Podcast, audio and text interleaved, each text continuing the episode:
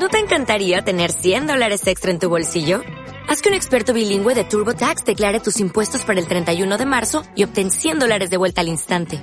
Porque no importa cuáles hayan sido tus logros del año pasado, TurboTax hace que cuenten.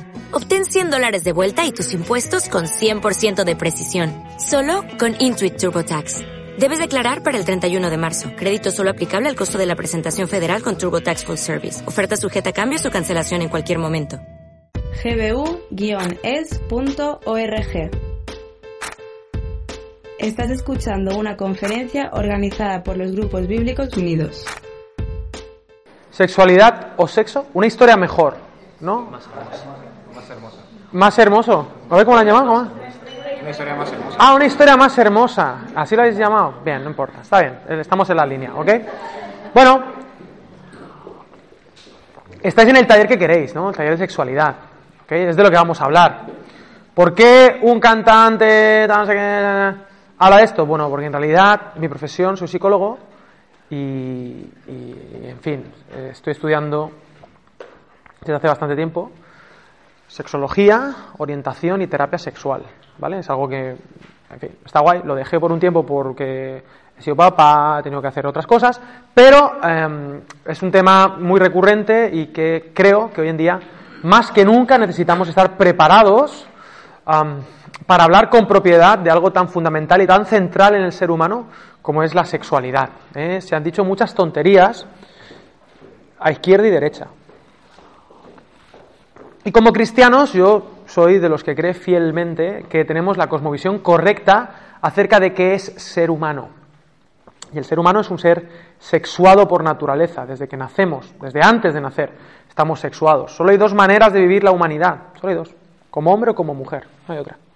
Y decir lo contrario necesita de una carga ideológica tal, porque es tan evidente que solo se puede ser humano de dos maneras, como hombre o como mujer, que, que, es muy difícil, muy difícil que alguien me convierta, me tendría que dar muy buenos argumentos para creer lo contrario. ¿Okay? Esto parece perogrullo, quizá para algunos, pido perdón, porque en un taller de sexología o de sexo o de una historia más... ¿Eh? ¿Más qué? Es hermosa. Es que la palabra hermosa, ¿os gusta? Un poco Es que hay cosas que, cuidado, que si dices algo te van a decir, esto, bueno, pero hermosa, bonita, bella, belleza, ¿no? Es una historia preciosa el sexo, es un baile, ¿no? Y, y como digo, perdón de antemano porque es un tema que, que últimamente levanta muchas espinas y claro, hay, todo un río revuelto, ¿verdad? Podemos, voy a decir ocho palabras al azar, ideología de género, feminismo, transexualidad, eh, matrimonio por conveniencia, eroticidad, eh, machismo y embrismo, por ejemplo. ¿Cuántas he dicho? No sé cuántas he dicho. Pero ya con esto tendríamos que estudiar ocho o nueve carreras para entender cada una de las palabras que he dicho, ¿vale? En profundidad. Y para cada uno significa una cosa. Para algunos cosas negativas, para otros cosas positivas. y voy a intentar en una hora. A ver cómo estamos del tiempo. Voy a intentar en, sí, en una horita. Eh, no, no tanto dar respuestas, pero sí inquietar tu conciencia y animarte a que te prepares, a que te prepares. Y por otro lado, saco todas mis cartas, voy a intentar ser lo más pastoral posible. Eh, no, no, no voy a hablar de cuestiones técnicas, sino que voy a hacer un acercamiento espiritual al tema y voy a poner toda la carne en el asador. Porque con el tema de la sexualidad, perdón, no hay santos y pecadores. Y yo, si quieres saber cosas de sexo, te vas a internet y te compras un buen libro. Pero cuidado, cuidado, cuidado porque es un área que debemos cuidar, debemos pastorear y, sé que, que, es un área donde todos estamos rotos, todos. Aquí no podemos ponernos por encima de nadie, no podemos mirar por encima del hombro a nadie. Yo sabéis que estoy en contra de los talleres de sexualidad. Estoy en contra porque yo soy joven, soy joven, ¿vale? Y tengo 34 años, soy del 84, o sea, todavía me quedan, son los nuevos 20, los 30, ¿no? Eh, pero yo estoy en contra de los talleres de sexo, porque habéis ido, a ver, ¿cuántos habéis ido antes de este taller a otro taller de sexualidad en algún campamento o congreso o movida? La mayoría, taller de sexo, ¿no? Pues yo mis experiencias en esos talleres han sido malas, malas. ¿Por qué? Te lo voy a contar. Para empezar, empezamos por aquí. Luego ya vamos a la parte más bonita. Ah, por cierto, voy a dejar media hora de preguntas, que va a ser la mejor parte. Así que, en serio, siempre es la mejor parte si haces tú la pregunta. No hay preguntas tontas, ¿cómo es? Sino que hay, ¿qué? Tonta que no pregunta. Gente tonta que no pregunta. ¿Vale? Ten cuidado. Entonces, pensad en preguntas. Voy a dejar muchas cosas en el tintero justamente para que luego podamos hablar de lo que realmente os importa. Esto no es un sitio donde voy a juzgarte. Yo quién soy, pues yo soy un desastre. Así que cualquier duda es buena, es razonable, si te impulsa a acercarte a la verdad. Puedes pensar totalmente contrario a lo que yo voy a plantear. No estoy aquí solamente para soltarte un discurso ex cátedra, sino que también quiero que construyamos juntos. No tengo todas las respuestas, todavía tengo muchas preguntas acerca de muchas cosas y yo sé que tú también las tienes, solo que te da miedo verbalizarlas en tu comunidad cristiana porque crees que te van a juzgar. Si las tienes, hazlas. Vuelvo al tema, ¿vale? Tiempo de preguntas, media horita. Al final, eh, Samuel, por favor, recuérdame cuatro y media para el tema de preguntas. ¿Me haces así? Estoy en contra de los talleres de sexualidad. Así empieza mi taller. ¿Por qué? Porque yo he ido a talleres de sexualidad, ¿vale? Y yo voy a un taller y voy, ojo, yo soy un corazón de patata, un tío no- normal, y me siento allí en el taller y la sexóloga o sexólogo de turno empiezan a darte la chapa, ¿no? Y empiezan a decirte cosas a los chicos, ¿eh? Le dicen, porque sois unos monstruos, porque sois horribles, porque sois lo peor, solo pensáis en lo único, porque cosificáis a las mujeres, porque no sé cuánto, porque si la masturbación, que si la sexualización, que si tal, tal, pu, pu, pa, pa. ¿Y tú qué haces? Cuando te quedas allí dices, ¿es verdad o mentira? Pues es verdad. Tú dices, es verdad, es verdad, así somos los hombres, es verdad, es verdad, es verdad. Todo lo que digas, poco es. Poco es, porque es lo que somos. Y, y lo que pasa es que no hay que ir demonizando. Ahora se demoniza mucho al hombre. Cuidado, cuidado, porque la agresividad, la agresividad masculina tiene su explicación y puede tener hasta su cosa buena. Escúchame. Pero bueno, no voy a entrar en detalles. Vale. ¿Por qué? Entonces, hasta ahí el taller no me parece mal, el taller de sexualidad, porque a los chicos nos han dado caña y tienen razón. Y necesitamos, oye, pues sí, pues mira, tengo este problemica, hijo, pues mira, tengo que tal, porque es que yo soy una hormona andante y las gonadotropinas me van desde el tronco del encéfalo, tiran para abajo a las gónadas, aquello se activa y. ¿Vale? Y está bien que uno verbalice eso y, lo saquemos a la luz. Y veamos que tan sofisticados que nos creemos con nuestra ropica y tal, de fondo somos seres sexuales y sexuados, más que los animales. Cuidado, yo tengo una perra que se llama Leia. Mi perra Leia ahora está. Ahora, mi perra Leia ahora está castrada, ¿vale? Por lo tanto, ella ahora mismo le da igual un árbol que, que un perro. Pero, pero cuando no estaba castrada, ella tuvo, llegó a tener dos momentos de celo. Porque los animales tienen épocas de celo, ¿vale? Ahora, cuando hay época de celo, mi perra no la puedes ni tocar, está mucho más agresiva, más receptiva. ¿Sabéis lo que es el twerking?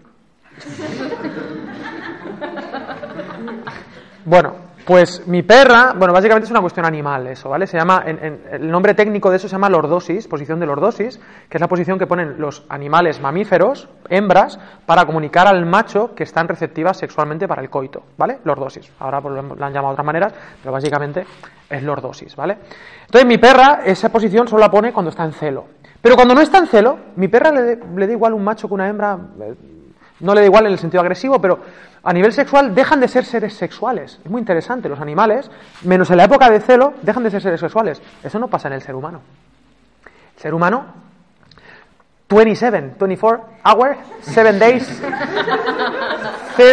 365 years per year, days per day. Y es muy interesante porque ahora, estoy- ahora digo, digo lo del taller de sexualidad, pero ¿por qué? Porque si te vas a Génesis capítulo 1, ¿cuál es la imagen de Dios en el ser humano, en el hombre? Dice, a imagen de Dios los creó, al hombre, ¿no? Dice, entonces hay, gente que dice, no, porque al hombre es la imagen de Dios y la mujer, bueno, espera, espera. Pero dice, varón y hembra los creó, a imagen de Dios los creó. La imagen de Dios en el hombre no está en su racionalidad, en su capacidad de pensar, que dicen, no, es que somos a imagen de Dios porque pensamos. Bueno, bien, mi perra también piensa. Pero varón y hembra los creó. Y ahí dice que ahí está la imagen de Dios. Es decir, en la interacción, en el baile del hombre y la mujer, la imagen de Dios está en el ser humano. ¿Por qué? Porque Dios es amor. ¿Sabéis que Dios nunca ha estado solo? Dios, nuestro Dios no es el Dios musulmán, no es el Dios Alá. Alá está solo. Es el uno solo. Nuestro Dios es un Dios trino misterio, pero es amor y tú solo no puedes ejercer amor. El amor es el Padre, el Hijo y el Espíritu Santo que se aman desde la eternidad y por la eternidad. Él es amor. Y esa imagen de Dios que es amor, que es pura, que es lo que realmente es Dios, porque la Biblia lo que dice de Dios es que Él es amor, a imagen de Dios los creó, varón y hembra los creó. Es decir, en el ejercicio de la sexualidad bien entendida, en la complementariedad y compenetración del hombre y la mujer, hay imagen de Dios, hay evangelio incluso. Lo podríamos conectar con las cartas de Pablo, teológicamente. Si queréis alguien hacerse una siesta mental, estáis invitados. Pero él dice, el hombre y la mujer, grande es este misterio, pero yo estoy hablando de Cristo y la iglesia. Esto es alucinante, esto es un baile precioso preciosísimo. Pero ¿por qué estoy en contra de los talleres de sexualidad? Porque al hombre ya nos han dado caña, ¿sí o no? Y es verdad, ¿qué acabamos de decir? Es mentira, no, es verdad. Pero luego la misma sexóloga o sexólogo de turno, en los talleres que son así mixtos, hombres y chicas, dice, bueno, ¿y vosotras chicas? Y se pone a hablar a las chicas. Y dice, vosotras chicas, lo que sois, sois princesas de Dios. y, y no podéis permitir que esos hombres, que son los monstruos, digo, espérate, momento aquí, o todos moros o todos cristianos. Aquí no me vengas ahora que las princesas de Dios y los monstruos. Porque, porque, porque no es cierto. Es que no es cierto, es que no es verdad. Bueno, sois princesa de Dios en un sentido sí, pero princesa Fiona, digo yo. Porque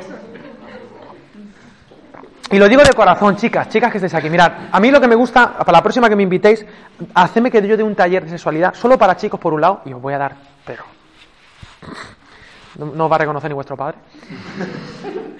Y con las chicas solas también, porque cuando doy un taller solo para chicas de sexología o sexualidad, me conecto con mi lado femenino, es muy bonito, todos tenemos. No, es verdad, un hombre tiene, tenemos nuestro lado femenino y conectado, y entonces hablo en femenino plural, y entonces ya me hago así todo mucho más. Y digo nosotras, ¿no? Y es bonito eso, pero lo digo, pero no, entendeme, sé que, y bueno, me gusta que esta mente sea jocoso y que estéis relajados porque os la voy a soltar.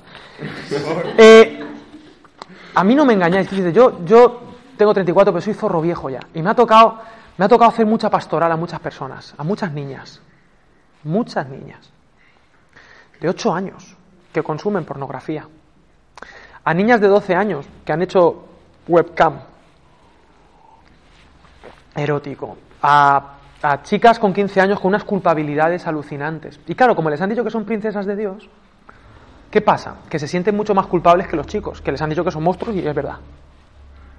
Pero entonces tú te crees que tú eres la única que está embarrada hasta las trancas. O porque quizá alguien puede haber habido también abuso, en fin, cada historia es, es, única y hay que... Pero entiéndeme, y la culpabilidad te, te, te, te corroe y como te han dicho que sois princesas, tú te crees la excepción a la regla. En los chicos está claro. Yo sé, yo miro a un chico y como soy psicólogo, yo te veo y ya te he psicoanalizado. Es mentira, ¿no? Pero la gente dice eso, no sé por qué. ¿Eres psicólogo? Psicoanalízame. Digo, págame, ¿no? Entonces. Pero la buena cuestión es que en los hombres este tema se puede hablar un poquito más. ¿eh? Se ha podido comentar. En cambio, en las chicas es un tema tabú, y con la que está cayendo ahora estas ideologías tan cargadas, eh, parece que no se rompe un plat y no es tan así, chicas, y yo lo sé. Entonces, eh, búscate una persona, una amiga con la que puedas compartir tus cosas, porque en, este mundo, no, en este tema, no hay justos y pecadores. Hay pecadores que están en la luz y pecadores que preferimos por miedo, por vergüenza, estar en la oscuridad, taparnos con hojas de higuera las partes pudentes. Pero a los ojos de Dios las hojas de higuera no tapan nada. ¿Vale? Así que en este taller os invito a que nos desnudemos.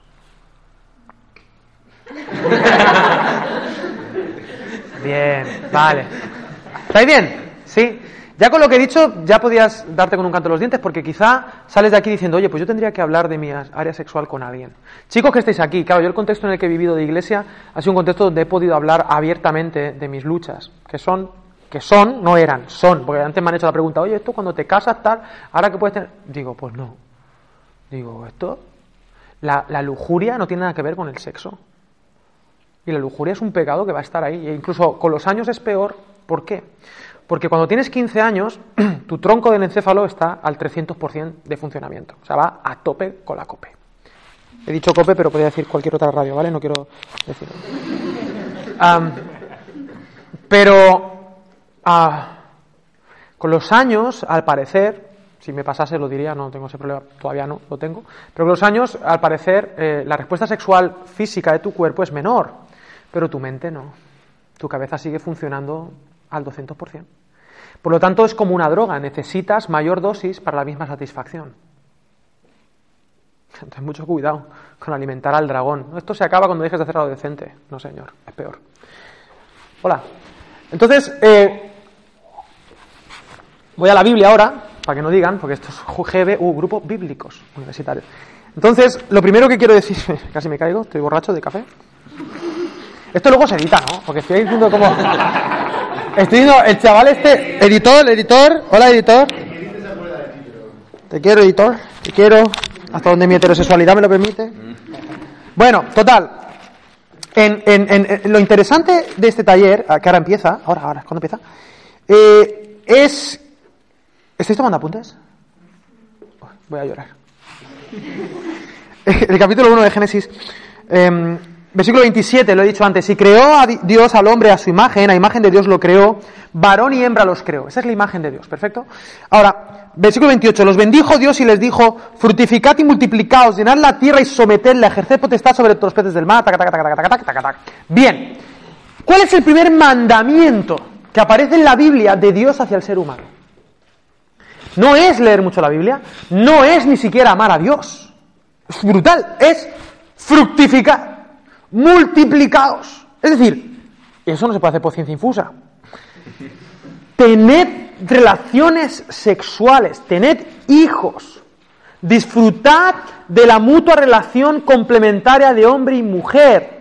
Es el primer mandamiento. ¿Sabes por qué? Porque Dios, y esto es lo primero que quiero que apuntes en tu no- apunte, Dios es el Dios del sexo. Él lo creó, es un invento divino, no está manchado de pecado. La sexualidad es de hecho uno de los epicentros más bonitos donde se revela la historia de Jesús. Nuestra historia de la sexualidad es mejor. El problema no es el sexo, el problema es que hemos destruido o hemos intentado romper algo que es extraordinariamente precioso como es la sexualidad. ¿Tiene sentido para ti lo que estoy diciendo? Y por eso es un tema tan importante, porque es que además habla de la propia imagen de Dios en el ser humano, en el hombre y en la mujer. Dios es el Dios del sexo. Dejemos de demonizar la sexualidad. Celebrémosla. Tengamos la bandera del sexo de nuestra parte. Pues es que no pasa nada. es que yo, dije, Señor, tus inventos son guapísimos. El diplodocus, el tirasaurus, el pterodátilo, eh, todo está guay. Digo, pero el sexo. Te lo has currado un montón.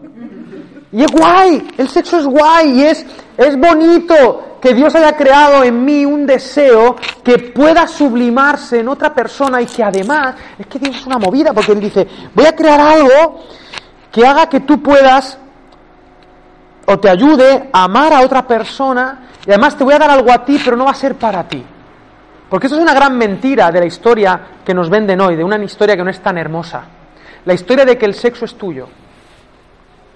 No, señor. El sexo es un don. Y mi sexo no es mío. La Biblia dice, cuando, cuando en Cantares dice, dice la sulamita, ¿no? Dice, mi amado es mío y yo soy de ella, de él. Pablo dice, os pertenecéis, su cuerpo es tuyo y su cuerpo. Este cuerpo te gustará más o menos, pero no es mío. Este cuerpo es de Geraldine Elizabeth Baque Olvera. ¿Tú quieres algo? Hablas con ella. Y eso es una historia preciosa, es un baile precioso. La gente quiere ser dueña de su cuerpo. Pues en la escritura no, en la escritura te invitan a que tu cuerpo lo regales a otra persona. Y ahora que está todo de moda, eh, voy a decir muchas palabras que están muy cargadas, ¿vale? Y a lo mejor para ti significa algo bonito, para otro tal. Pero, por ejemplo, la palabra feminismo, que deberíamos hablarla en plural, ¿no? Feminismos, porque hay todo un abanico, un espectro, no en plan de "Oh, espectro monstruo, sino un espectro de feminismos, ¿no? Históricamente, sobre todo en los últimos ciento, 120, 130 años, distintas expresiones de feminismo y el que, el que o la que haya indagado un poquito, pues sabrá que existen distintos feminismos, feminismos más liberales, feminismos mucho más marxistas, feminismos que son una mutación del marxismo, feminismos que tienen que ver con una igualdad en dignidad, feminismos que lo que quieren es anular la diferencia total entre hombre y mujer, feminismos que abogan por, por decir que la familia es en sí una institución opresora de la mujer, en cambio feminismos que han, históricamente han sido feminismos que han surgido del cristianismo, de las primeras, las primeras manifestaciones y los primeros tratados escritos por feministas para la igualdad de derechos frente a la ley era de una iglesia presbiteriana en Nueva York, por ejemplo. Bueno, es todo un tema que te invito a investigar. Pero bueno, eh, estaba diciendo que, que, ahora que se, que se, que se habla de, de, de, los feminismos y del feminismo y, todas estas ideas, eh, creo que debemos volver a abogar por la, por la belleza que supone el pertenecernos los unos a los otros. Y por ejemplo a las chicas eh, les han dicho, claro, tú imagínate que yo en el taller de chicos, imaginaos que estamos chicos por un lado, chicas por otro, ¿vale? ¿Os lo imagináis? Yo a los chicos les digo, chicos, lo que tenéis que hacer con vuestra sexualidad es explorar vuestro cuerpo. Yo le digo eso a los chicos.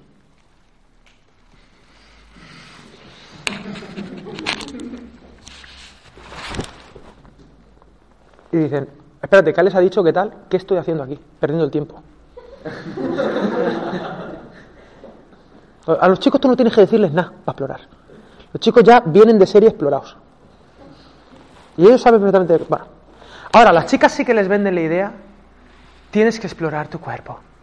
Porque es precioso que tú explores tu cuerpo para que te conozcas, para que no sé qué. Yo entiendo que eso está intentando compensar, bien. Pero cuidado, porque tanto para uno para otro, eso es mentira. Pero yo quiero decirte algo, yo no tengo que explorar mi cuerpo. Este cuerpo, voy a decirlo al revés. ¿Puedo hablar de mi mujer, de Geraldine? El explorador del cuerpo de Geraldine soy yo. Y ella es la exploradora de mi cuerpo. Porque es mío. Y eso es precioso. Y mi trabajo es hacer que en mi exploración descubramos América. No sé si me entendéis. ¿Me entendéis lo que quiero decir? Y viceversa, y que nos queramos, y que haya respuestas sexuales y sexuadas, todo lo que tú quieras. Pero no compremos esta idea retrógrada en realidad de que es que es para mí, porque tú no has sido creado para ti, tú solo vas a encontrar satisfacción en tanto en cuanto te entregas a otros. Y esto es precioso. Y yo, yo cuando me casé, me acuerdo la noche de bodas, pensaba que yo era un Latin lover. Y yo tenía ni idea, ¿verdad? No tenía ni idea.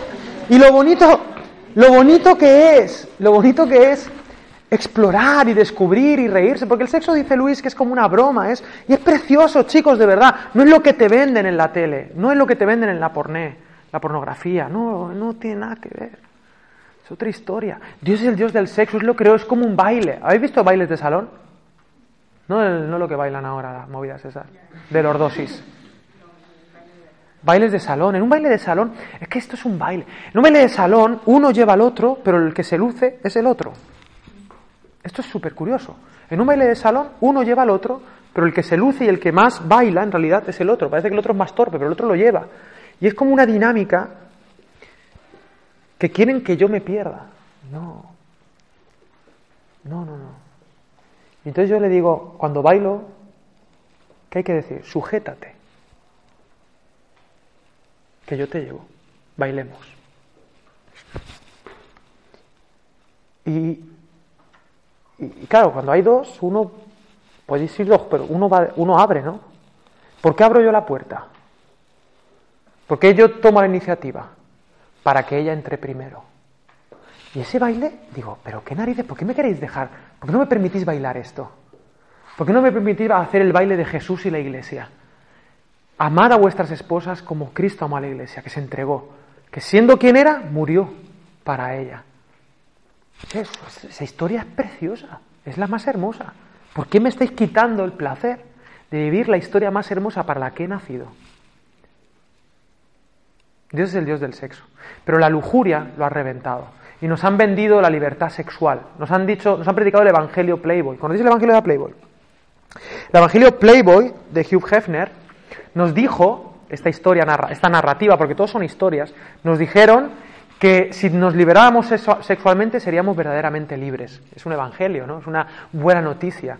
Liberaros, mujeres, liberaros, hombres, mostraros tal y como así, a saco, a tope, disfrutad y entonces seréis libres. Consecuencias después de 30 años de, este, de la predicación de este Evangelio, de esta supuesta buena noticia, es que hoy en día hay más esclavitud sexual que en toda la historia de la humanidad. Hoy en día las mujeres, también los hombres, pero sobre todo las mujeres, están más cosificadas que nunca en la historia. Hoy en día vivimos en una sociedad hipererotizada, donde nos han vendido la mentira de que si lo sientes es verdad. Y andamos pensando que el amor es un sentimiento que se puede terminar. Y andamos usando nuestro cuerpo como, como moneda de cambio para la necesidad más profunda que tenemos, que es sabernos amados y sabernos amadas y hemos reventado un espacio sagrado, un templo precioso, donde podíamos darnos los unos a los otros. Y hoy en día hay más adictos a la pornografía que nunca en la historia. La pornografía es el negocio más lucrativo del mundo después de la venta de armas. Súper interesante, ¿no? Por un lado, por un lado el sexo, que es la vida, y por otro lado las armas, que es la muerte, que conecta perfectamente con las teorías freudianas que decían que hay dos impulsos en el ser humano, el Thanatos y el Eros. Thanatos, ¿verdad? Donde viene el nombre de Thanos, el malo de Infinity War. Que él cree que puede salvar a la humanidad destruyendo a la mitad de la humanidad, bueno, del universo, ¿lo habéis visto, no? Es un poco lo que quieren hacer algunas ideologías, destruir la mitad de este mundo. Eh, la mitad. En el sentido de que es que solo hay dos maneras de ser humano, como hombre y como mujer. Ser mujer no es ser menos que humano y ser hombre no es ser menos que humano. Es la única manera de manifestarse como hombre, como mujer, como ser humano. Tánatos y Eros, el amor, perdón, el amor de vida y, y la muerte, la agresividad. Y estos dos impulsos son los más fuertes. Lo que tú más vas a recordar en tu mente es si has visto sexo o si has visto un muerto. Tú estás programado biológicamente para recordar esas dos cosas, que son las dos cosas más importantes.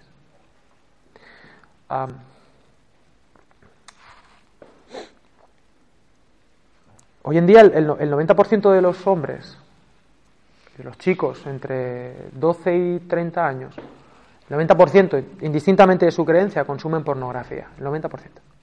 Y el otro 10% miente.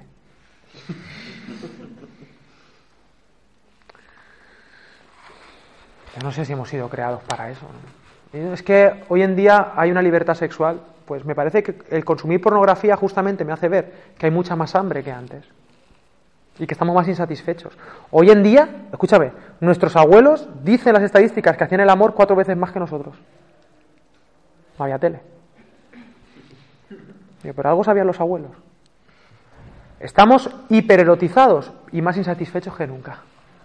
Nos han vendido la moto. Esa historia que nos querían vender de libertad nos ha esclavizado. Pornografía, por si os interesa, viene del griego como toda palabra importante en la Biblia y en la historia. el griego es súper importante. Grafía, imagen, porné, prostituta. Y es la gran mentira que nos han vendido. Y detrás de la pornografía, obviamente, sabemos que es la punta del iceberg de la trata de personas, ¿verdad? Esto espero que lo sepáis. Pero bueno, eso, frente al impulso sexual que tenemos, al menos los hombres, también las mujeres, también hay consumo de pornografía de mujeres, pero bueno, degrada a la mujer de una manera tan vil que es, bueno, da igual. La buena cuestión es que yo no creo que hayamos sido creados para consumir pornografía. Porque además denota en nosotros una necesidad profunda e insatisfecha. En este mundo tan donde tanta libertad sexual hay. Consumidores de pornografía que también tienen relaciones sexuales y que me han confesado que prefieren consumir pornografía. Esto no es tan raro, esto ocurre. Por lo tanto, algo está fallando en nuestro criterio. Porque la sexualidad, todos nacemos rotos sexualmente. Estamos en un mundo que está roto y hemos nacido rotos. y es un impulso demasiado incontrolado. Eh, los psicólogos somos conocidos. ¿Qué es un psicólogo? Es una persona que hace experimentos con ratas y, y laberintos. ¿Vale? Eso es un psicólogo. Entonces hay un experimento que se hizo con una rata, se ha hecho varias veces, pero te lo cuento, con una rata macho, vamos a llamarle Mickey, ¿vale? Esta rata se llama Mickey, y lo pusimos en un laberinto, ¿vale? Un laberinto muy sencillo, un laberinto que solo tenía la puerta A a su izquierda y la puerta B a su derecha, ¿ok? En la puerta A, Mickey, si entraba en la puerta A, se encontraba un montón de comida y se cerraba la puerta detrás de él, se cerraba la compuerta y ese día se quedaba encerrado allí y comía. Pero, si elegía la puerta B, en la puerta B había una hembra que habíamos chutado para que estuviese sexualmente receptiva segregase feromonas para decirle a Mickey, I'm here, y que estuviese en posición receptiva, en posición de lordosis, ¿vale? El twerking, ¿ok? Twerking ratonil. ¿Ok? Ahora, si Mickey decidía entrar a la B, a la puerta B, la compuerta se cerraba y ese día Mickey, pues, eh, copulaba, pero se quedaba sin comer. Bueno, este experimento se fue repitiendo varios días. ¿Cómo terminó el experimento? La rata se murió de hambre. Se murió de hambre.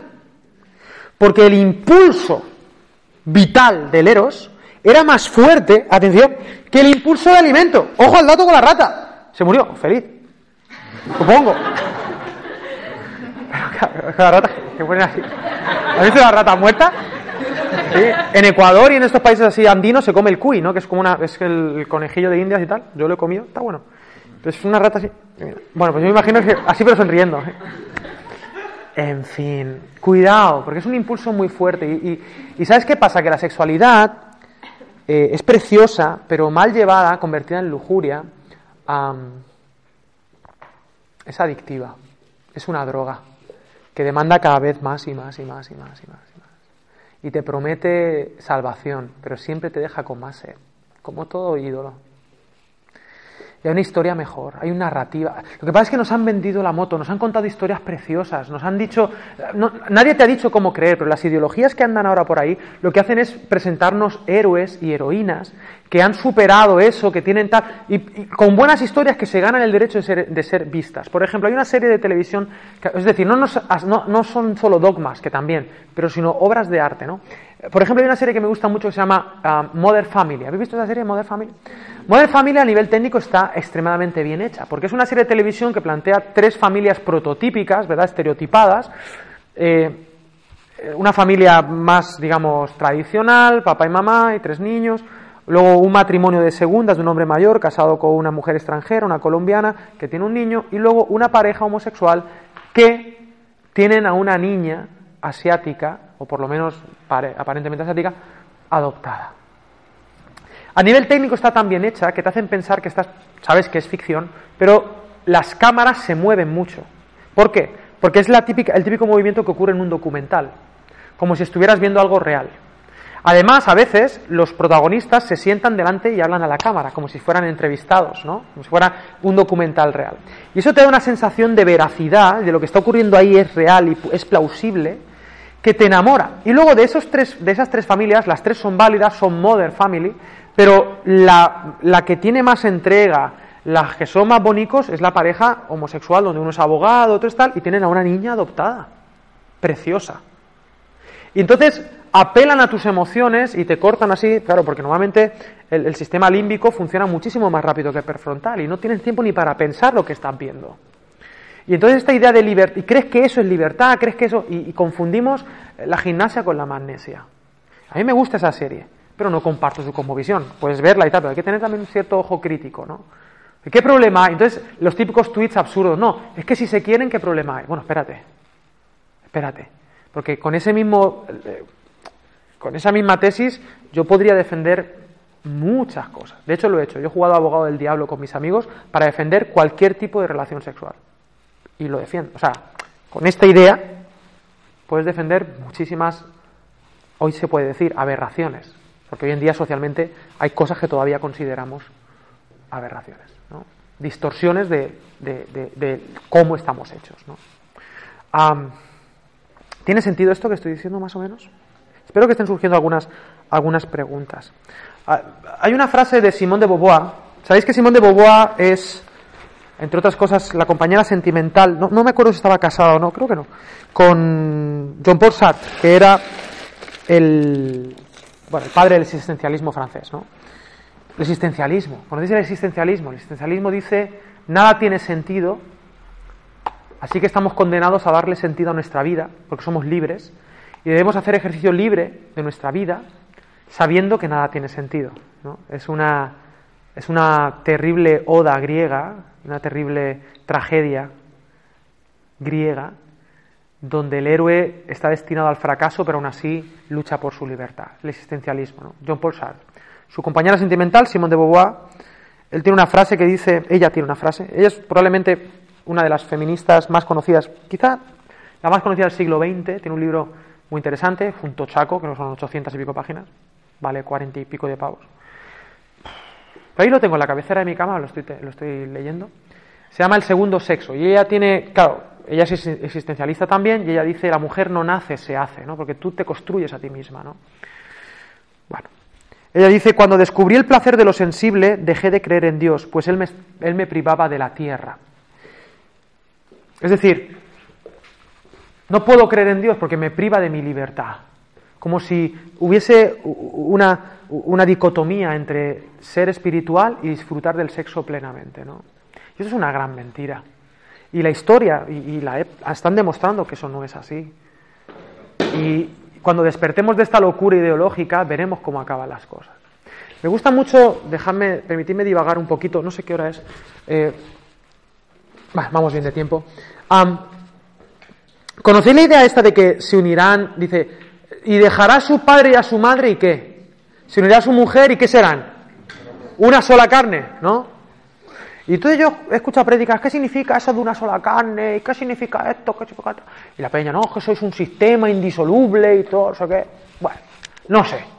Lo que sí sé es que, de una manera mágica que yo no termino de entender,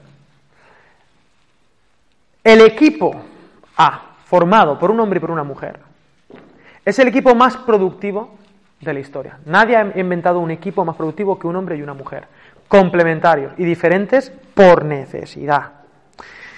Porque resulta que cuando yo me caso con mi mujer, y ahora voy a explicar esto mejor, pero cuando yo me caso con mi mujer, lo normal, si los dos estamos sanos, es que de una manera no metafórica, sino real, mi mujer y yo de repente generemos una sola carne que es mi mujer y yo, que es mi hijo Martín. Mi hijo Martín es la imagen de una sola carne de Geraldine y de mí. Estamos tan acostumbrados a verlo que hemos perdido la fascinación de ese bendito milagro. ¿Cómo es posible que de dos personas tan opuestas y diferentes se pueda generar una síntesis que tenga vida propia? Chavales, esto, esto, esta historia es la más hermosa. Y no hay nadie que pueda superar esta historia. No hay nadie. ¿Por qué digo que se casen? ¿Qué pasa? ¿Cuando tú te casas te quedas embarazada? No. No. Pero lo he dicho antes en la prédica y, creo que habéis estado todos. Yo cuando, cuando presido bodas y tal, les digo, tenéis que perdonaros, porque el perdón es la base de todo y luego hablaremos de esto, porque somos imperfectos y nos equivocamos. Pero eh, otra de las cosas que, que me gusta decir, no la digo en las bodas, pero sí las digo antes, a los ojos de Dios hay un símbolo que no es ni el anillo, ni las tal y tal, pero ¿cómo uno se casa delante de Dios? O sea, ¿cuál es el ritual creado por Dios para decir se han casado? Bueno, existe, y está en la Biblia, y es la relación sexual. Todo pacto donde media sangre es un pacto para siempre. Y la relación sexual, donde media sangre, donde hay una ruptura. Es que si, me pongo a contar, flipas. Pero la relación sexual es, a los ojos de Dios, lo que Él entiende. Tú, de hecho, te puedes casar hoy. Pero si tú no, así se dice, hay que. Hay que em, se me dio la palabra, perdón. Consumar el matrimonio. Si no, tú puedes ir a juzgados y decir, eh, me he casado, pero me lo he pensado. Y se anula. Porque, porque el verdadero casar, él, claro, Permitidme, y hablo desde la gracia, ¿eh? yo no puedo hablar desde, la, desde, la, desde el legalismo, desde el moralismo. Pero claro, tú te pones a pensar, bueno, ¿cuántas veces me he casado? Quizá alguno de vosotros se pregunta eso entonces. Alguna de vosotros, entonces ya me he casado. Bueno, Dios restaura todo, pero yo quiero que tú sepas que la relación sexual no es una cuestión solamente física, tiene significado, es decir, es un signo que apunta a algo más allá de sí mismo, de algo físico. Es como el anillo. ¿El anillo qué significa? Pues no significa nada, pero significa algo muy profundo. Pues de hecho, la cosa es que el símbolo está en nosotros, porque el ser humano significa algo, no es solo materia. Apunta hacia algo más allá que él. Tiene un sentido más profundo que, la cantidad de átomos que es. Y no es solamente el, el- el juntar fluidos y dos cuerpos, no señor. Eso está, es un baile que está significando algo mucho más profundo. Y esa historia es preciosa. Y nos la quieren quitar. Y eso es terrible que sea así. Así que, am, en fin, Dios restaura todo y yo creo en la restauración. En fin, en todo. Podríamos hablar aquí de mil cosas. Pero, pero por favor, pongamos la sexualidad en el lugar que le corresponde. Un lugar fantástico, porque nos la hemos tomado muy en serio por un lado, pero la hemos dejado de lado por el otro, y es al revés. La sexualidad hay que ponerla seria en el marco ideal, que es un marco de confianza extrema. Y, para la, y la confianza extrema demanda amor incondicional, demanda eternidad. Porque cuando tú te casas, estás haciendo una declaración de fe. Tú no puedes prometer, es- o sea, tú no puedes prometer cuando te casas, de aquí a un año sentiré lo mismo que hoy. Tú no puedes prometer eso, porque estarías mintiendo. Porque las emociones, dice C.S. Lewis, somos seres anfibios y las emociones, lo más parecido a, la continuidad del ser humano es una ola. Yo no, a veces yo me levanto y veo a Geraldine y digo, pues, bueno, mi compañera roommate. Pero escúchame, porque es que aparte es insostenible, o sea, ese nivel de, de, de, excitación te mueres. Tienes que estar todo el día con batidos detox al saco. Me hago entender. Y te va a fallar, esa persona te va a fallar, la vas a tener que perdonar. Pero el matrimonio, por eso el matrimonio es para valientes. Lo que estás diciendo cuando te casas es, el amor que siento por ti es tan profundo ahora que me impulsa a comprometerme a que el día que yo me levante y no sienta esto por ti, aún así te voy a amar. Y mi compromiso contigo es un compromiso eterno y por eso te vas a poder desnudar delante de mí, que jamás te voy a juzgar. Y es ahí donde más se puede disfrutar la sexualidad, que es básicamente una conexión entre dos personas que lo que buscan es la fusión, pero no se puede conseguir porque todavía no somos Goku y, tal. Pero lo más parecido que hay a la unión divina es la relación sexual, donde hay, donde hay una compenetración con todas las letras. Eh, Y yo, yo, esto, esto cada vez que lo digo, yo flipo. O sea, yo cada vez que lo pienso más, digo, Dios mío, gracias por crear esto tan bien hecho. Pero para eso tú necesitas esa confianza para tú desnudarte sin complejos, para mostrarte, para aprender, para equivocarte y en ese contexto serio convertirlo en un juego. Y entonces, cuando uno tiene esa confianza, y permitidme que voy a, voy a decir alguna barbaridad, entonces ya el no es no, no es no, a veces es sí. Y es un juego, donde yo persigo y dice no y luego es que sí, y me dijo que no porque quería que yo le dijera que sí. Pero fuera de ese contexto, el no es no. No sé si me entendéis lo que quiero decir. Cuando no hay confianza, el no es siempre no. Pero en un contexto de confianza y de juego, juguemos. Juguemos a ven por mí, juguemos. No sé si. Y por eso yo estoy tan en contra de que me quieran imponer muchas cosas, porque yo no funciono así con mi mujer, ni mi mujer conmigo. Pero si me dijiste que no, es que te dije que no para que fuera que sí. Sobre todo ella. Tiene un físico no, por lo menos. Sí, pero qué bonito. Entonces, no es no, sí. A, ver. No es no, sí. Pero en el contexto idóneo donde el sexo es, no es el centro de la vida, che. Que tú en las- el matrimonio no es ir ahí en calzoncillos toda la vida persiguiendo a tu mujer por- erotizado. Es mucho más. Es un juego. Por lo tanto, ahí el no es a lo mejor, el sí es tal. Y tú no sabes la de, la de, la de. Yo tengo muchos matrimonios jóvenes en mi iglesia recién casados. Y la de chicas que me dicen, Alex, habla con. Iba a decir nombres. Habla con tal. Y digo, ¿por qué? Y digo, pues porque, porque le digo que no. Y el tío dice, ah, pues vale. Y yo digo, mira, vamos a hablar. Digo, te voy a dar un consejo. Yo, tú, yo hablaré con él y diré que cuando tú digas que no es que sí. Pero tú, no pasa nada si algún día dices que sí de primera, ¿me entiendes? O sea, que tampoco pasa nada. Pero entendedme lo que quiero decir. Lo, lo- lo sagrado es la relación. Es como cuando uno, y permitidme, voy a, a- a- esto, no, esto no lo he dicho. Cuando uno está con un amigo, lo puedes insultar. Y el insulto es hasta bonito. Y denota confianza. No sé si me entendéis. ¿Eh? ¿Qué pasa? Y os dais un abrazo de, amor y cariño, como diciendo, pues te quiero tanto que, mira lo que te he dicho. Y, y- y es una demostración de amor, porque en, esta, en, este, en este código de confianza absoluta, eso es amor. O sea, entendedme. Ahora, tú eso vas a la calle y le dices, ¡eh, tú! Entonces te buscas un problema. Y cuidado porque estamos confundiendo unas cosas con otras. Y lo bonito que es ese espacio sagrado y serio del compromiso para siempre, que además es otra cosa. Somos los animales más prematuros del mundo. Tú tienes un perro y el perro a los dos meses ya está andando, ya está yendo, ya come solo, ya está. Un bebé no. Un bebé necesita de un espacio paterno-filial y materno, donde por años va a depender absolutamente de ti. No tengo tiempo para hablar de las diferencias eh, físicas, hormonales, en fin. Eh, voy a dejarlo para el tiempo de las preguntas si queréis, porque podría añadir muchas cosas. Pero permitidme, a ver, perdón.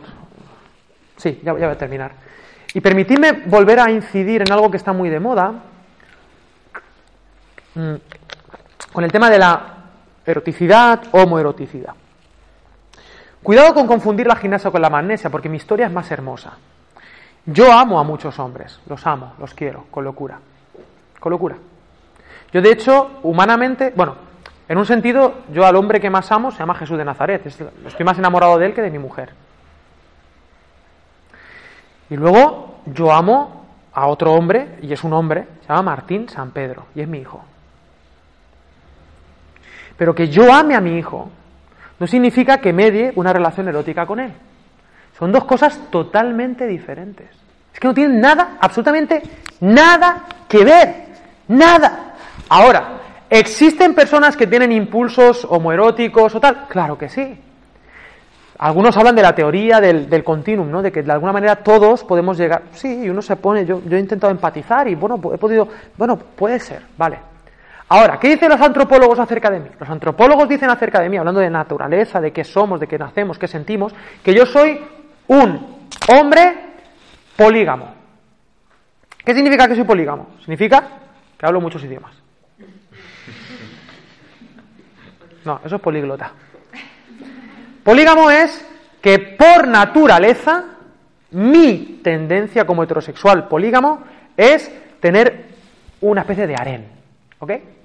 ¿Eso es verdad o eso es mentira? Eso es totalmente cierto. Lo corroboro. En mi caso, a lo mejor en el caso de algún hombre que está aquí no. Pero en mi caso, si yo tuviera que identificarme sexualmente, pues soy un heterosexual polígamo. Ahora, que yo sea un heterosexual polígamo hace de mí que mi identidad sea que yo soy un heterosexual polígamo. No. Porque yo entiendo que yo he nacido roto.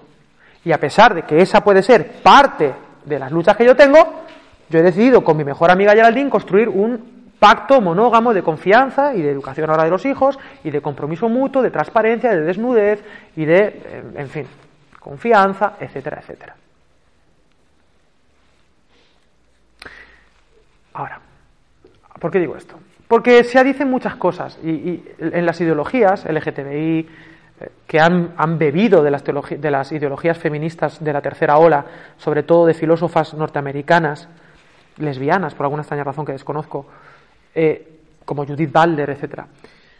Han bebido de, esa ideología feminista, el LGTBI ha, ha pillado estas ideas, porque el, lobby nunca tenía una filosofía, simplemente querían ejercer lo que ellos entendían que era su, esencia. Eh, pero bebieron de ellas y entonces sacaron la idea de que, de que si lo sientes es verdad. ¿Qué es lo que tú eres? Hay estudios, no voy a entrar porque quiero terminar ya, porque dicen, bueno, esto es, eh, eh, se nace, se hace, ¿verdad? Y a veces uno se preocupa porque dice, uh, cuidado, porque si se nace, bueno, en algunos, en algunos lugares, y sobre todo últimamente, lo que se dice es que la sexualidad es un ejercicio de la libertad. Por lo tanto, si se nace, entonces ha habido investigaciones que han intentado parar esto y hay experimentos, o sea, hay estudios de con gemelos monocigóticos, ¿sabéis lo que es monocigótico? Bueno, gemelos monocigóticos que han compartido prácticamente el mismo ADN y hay un porcentaje alto de que si uno de ellos eh, tiene conductas homosexuales, el otro, aunque no haya convivido con él, los hayan separado al nacer en familias totalmente distintas, pueda también eh, desarrollar una conducta homosexual. Y hay un porcentaje más alto que de gemelos eh, que no son monocigóticos o, en fin. Por lo tanto, puede haber un facilitador genético y no, no se descarta, pero que haya un facilitador genético no significa que tú debas hacerlo. Es decir, no pasa nada y nacemos rotos y puede ser incluso parte de nuestra teología y de la doctrina del pecado original. Es que no pasa nada. Pero los primeros que han querido a veces anular esas investigaciones son los propios lobbies gays. ¿Por qué? Porque entonces ya no es el ejercicio libre de tu voluntad, la sexualidad, sino que de alguna manera eh, estás condicionado por la naturaleza y como el hombre debe construirse a sí mismo y la mujer, déjame que yo ejercite mi, mi, mi, mi sexualidad como ejercicio de mi libertad. Pero si se demuestra que no, entonces tenemos un problema. Entonces ahí pues, se pueden hacer lecturas muy diferentes de lo que a veces damos por hecho. En cualquier caso, hemos comprado la idea de que salir del armario es un ejercicio de la libertad. Y no necesariamente, porque si tú solo eres capaz de amar a aquello que te responde y convivir y generar una familia con aquello que solo te genera respuestas eróticas y luego amar y tal, yo entiendo que eso puede ser más profundo de lo que estoy diciendo, pero tenemos un problema, un problema grave. Vives atado a, eso que tú eres y que tú sientes. Y no siempre lo que uno siente en verdad. Lo he dicho antes en la prédica. Tú estabas enamorada hace cinco años de alguien. Si tú pudieras volver al pasado y hablar contigo misma, te dirías un par de cosas. Aparte de la cantidad de testimonios que yo conozco de gente, tengo amigos eh, que se pueden catalogar como homosexuales, que eh, han decidido, pues algunos han dicho, mira, yo, bueno, voy a entregar mi vida al Señor, tal. Y una cosa, se puede ser humano Escucha, te, te, te va a parecer una locura. Se puede ser humano y vivir plenamente sin relaciones sexuales. Ojo, ¿eh? No te mueres. Ni te frustras. Ni, no, en serio. Lo que en esta sociedad parece que eso es la salvación. No, no, se puede. En, en el mundo cristiano se fomenta mucho, te tienes que casar y tal. No, no, espérate, espérate. Jesús no se casó. Y Jesús fue un hombre completo. Y tuvo la vida más completa que ningún ser humano ha podido tener. Y Jesús no se casó. Cuidado. No pasa nada. Si te quieres casar, cásate. Ten hijos y tal. Y cásate para casarte. Uno se casa, no es que luego a los 50 años a ver si tenemos hijos. No, no se casa para, que, para lo que se casa. Pero si no, que no pasa nada. Dice que, que, Jesús no se casó, que no es que no es que te vas a ir al infierno, ni vas a. Eh, igual tienes una vida muy plena. John Stott, ¿sabéis quién es? Hay un montón de libros de John Stott ahí para comprar. El tipo ese, John Stott, no se casó. Yo, si hubiera vivido la, la época de John Stott, yo estoy cambiando pañales. Mientras yo estoy cambiando pañales, ¿qué está haciendo John Stott? Escribiendo un libro. Yo estoy peleando con Geraldine porque un calcetín ha crecido de manera espontánea en el pasillo. Yo estoy discutiendo con Geraldine. ¿Qué está haciendo John Stott? Está escribiendo un libro. Ojo, tiene sus ventajas y sus desventajas. Cosas. Por lo tanto, cuidado, se puede ser pleno sin, desarroll sin desarrollando la sexualidad de otra manera, porque al final la sexualidad es conectar y se puede conectar de mil maneras con mucha gente. Tengo amigos homosexuales, perdón, tengo amigos que están rotos y que, se, y que los antropólogos los catalogan como homosexuales y están casados con una mujer y tienen hijos. ¿Y cómo se explica eso? Pues porque se explica. Pues porque el ser humano es como es y tiene una respuesta sexual con, con su mujer pero cuando se le activa la lujuria, yo estoy enamorado de mi mujer. Cuando a mí se me activa la lujuria, se me activa con mujeres. Pero mi amigo, en lugar de con mujeres, ¿con qué se la activa? Con hombres. ¿Es peor que yo? No, es diferente. Punto. Pero ama a su mujer y a su hijo. En serio, te estoy hablando, de, de, te podía dar, no te voy a dar nombre y apellidos, pero así es. Me dice, es que esto algún día podrá hacer que me gusten las mujeres. Digo, ¿para qué? ¿Para qué quieres cambiar un problema por otro? Digo, digo, como mucho, si quieres, podemos hacer que te guste una, que es para lo que has nacido, para amar a una. Las demás que te den asco si quieres. ¿Sí o no? Pero es que estamos, es que no, ¿qué, qué, qué quieres? Que, estamos, que vas a cambiar un problema por otro, que no, que aquí estamos todos, que somos todos unos pecadores, ¿eh? Somos un desastre. Y porque todos estamos en el mismo saco, yo no puedo hablar de esto sin terminar diciendo que Dios es misericordia y que tú has sido creado para ser perdonado por Dios, restaurado. Y que, y que, y que igual que digo que cuando uno se casa dice, cuando te casas estás diciendo que aunque no lo sientas, la persona que tienes al lado es la persona que más vas a perdonar. Jesús en la cruz del Calvario, Él se comprometió conmigo y dijo, tú vas a ser la persona que más voy a perdonar. Él ahí no tenía mariposas en el estómago, el día de la cruz, pero Él murió por mí él murió para restaurar todas las áreas de mi vida, también mi área sexual.